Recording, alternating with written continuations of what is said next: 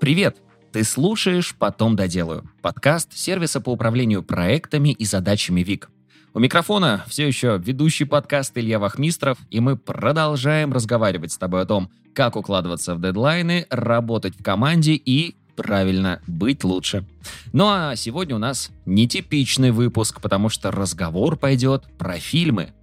Художественные фильмы, особенно основанные на реальных событиях, действительно могут кое-чему научить. Ну, если присмотреться, как люди там решают проблемы и выходят из кризисных ситуаций. Так вот, сегодня предлагаю разобраться, как это делал Аарон Ралстон в фильме «127 часов». Ну и поймем, что полезного мы сможем в этом фильме почерпнуть. Но осторожно, внутри сплошные спойлеры. Для тех, кто не смотрел фильм «127 часов», ну, вообще, надо бы, конечно, посмотреть. Фильм отличный, хоть и тяжелый. Вот краткое содержание. Фильм основан на реальных событиях и истории Аарона Ралстона, экстремала и путешественника. Аарон отправился в пеший поход по каньону, сделал это в одиночестве и никому вообще не сказал, куда идет.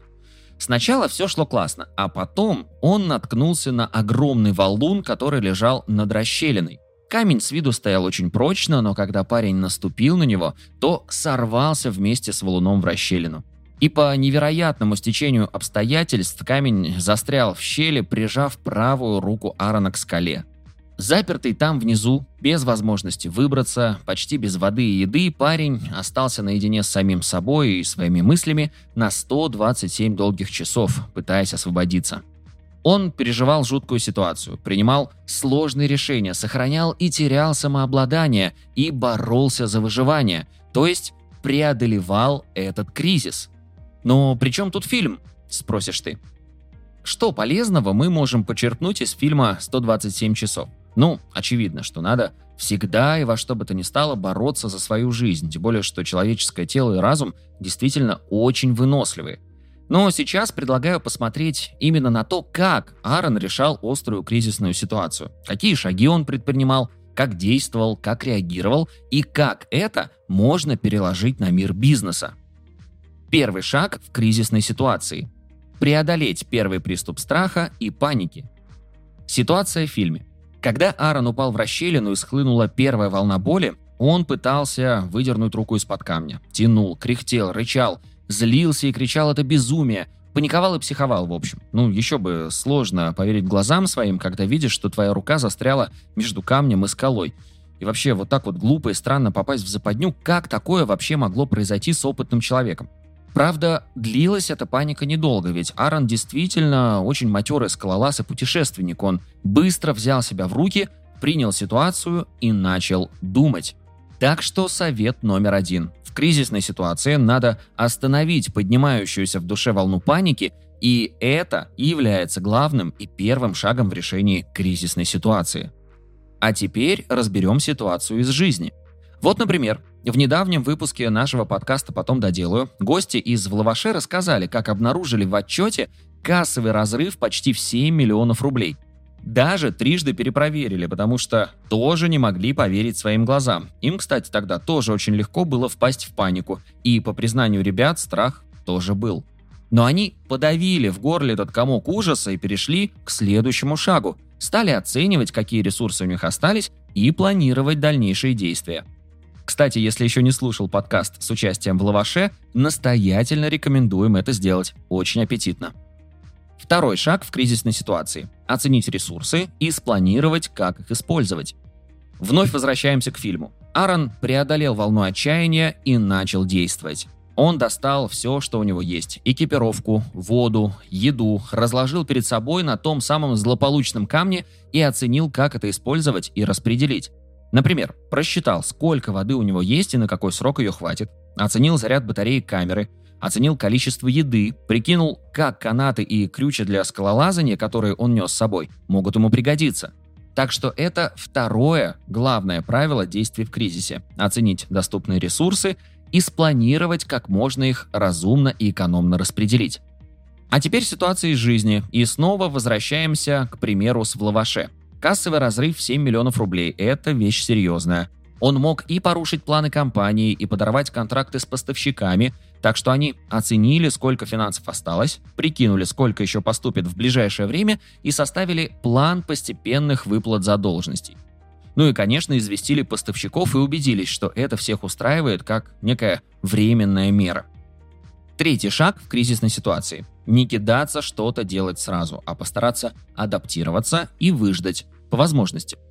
Итак, что там у нас с фильмом? Аарон, конечно, сразу мог отрезать себе руку и выбраться из каменного плена. Опустим, что это радикальное и сложное решение. Важно то, что он предпочел подождать.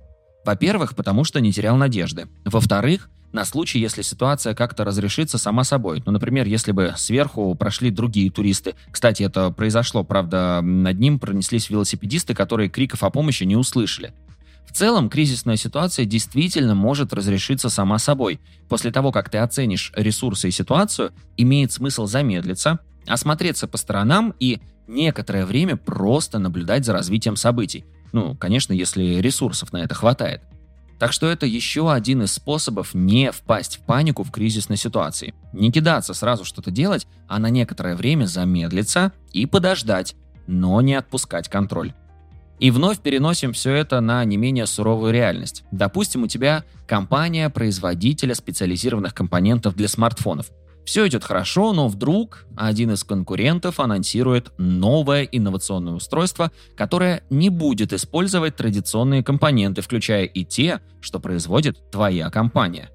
Рынок в панике, акции падают, клиенты начинают задумываться о разрыве контрактов, и тут действительно очень легко впасть в панику и бежать вкладывать ресурсы в разработку новых продуктов. Но Вместо этого вы в компании решаете подождать и провести глубокое исследование рынка.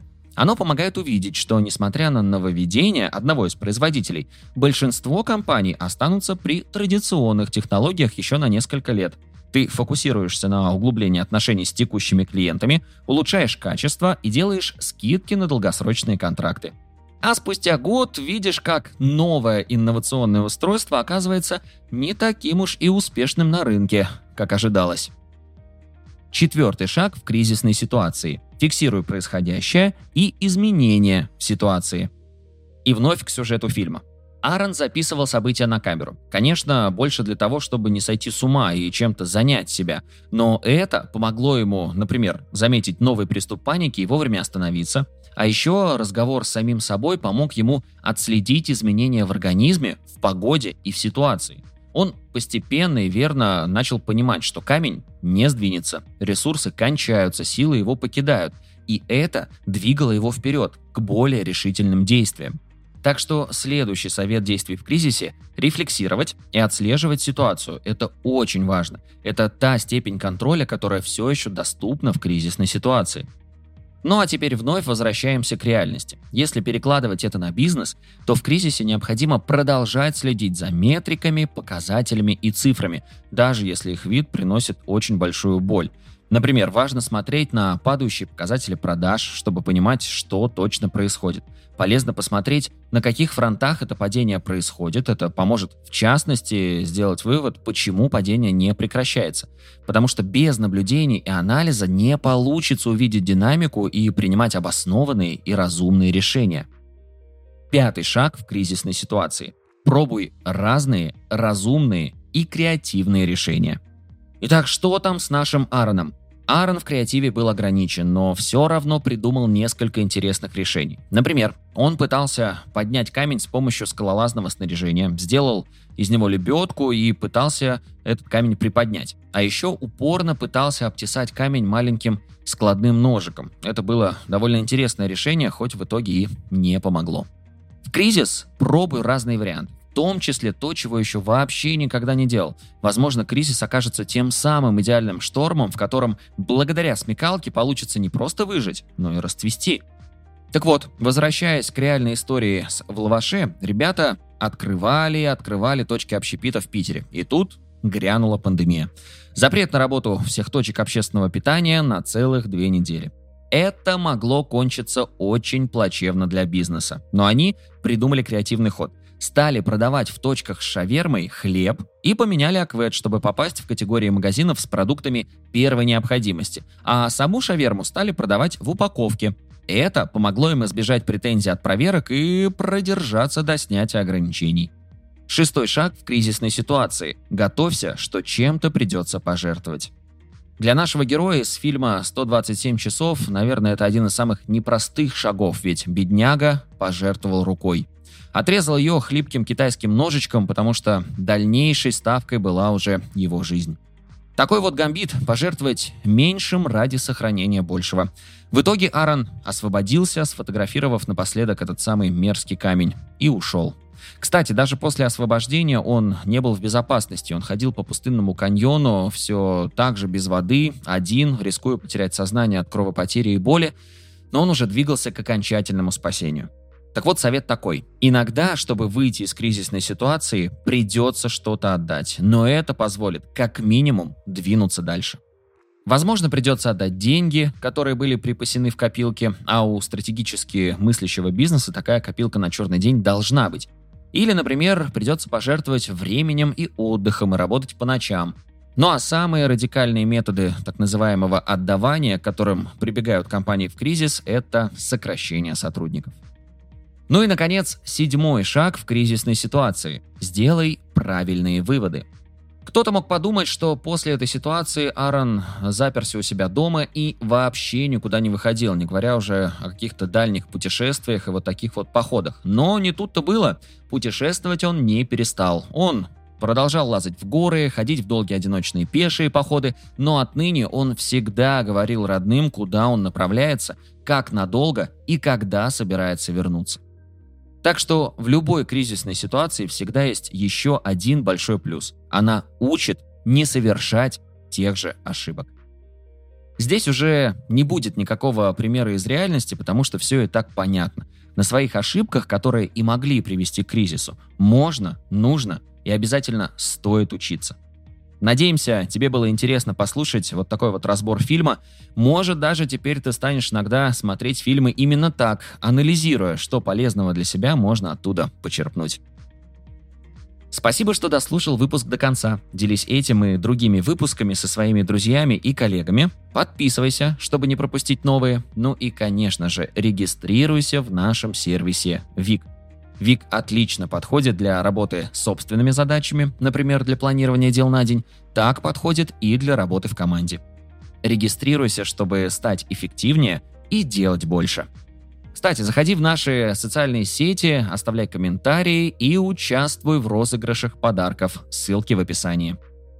На этом все. До встречи в следующем выпуске.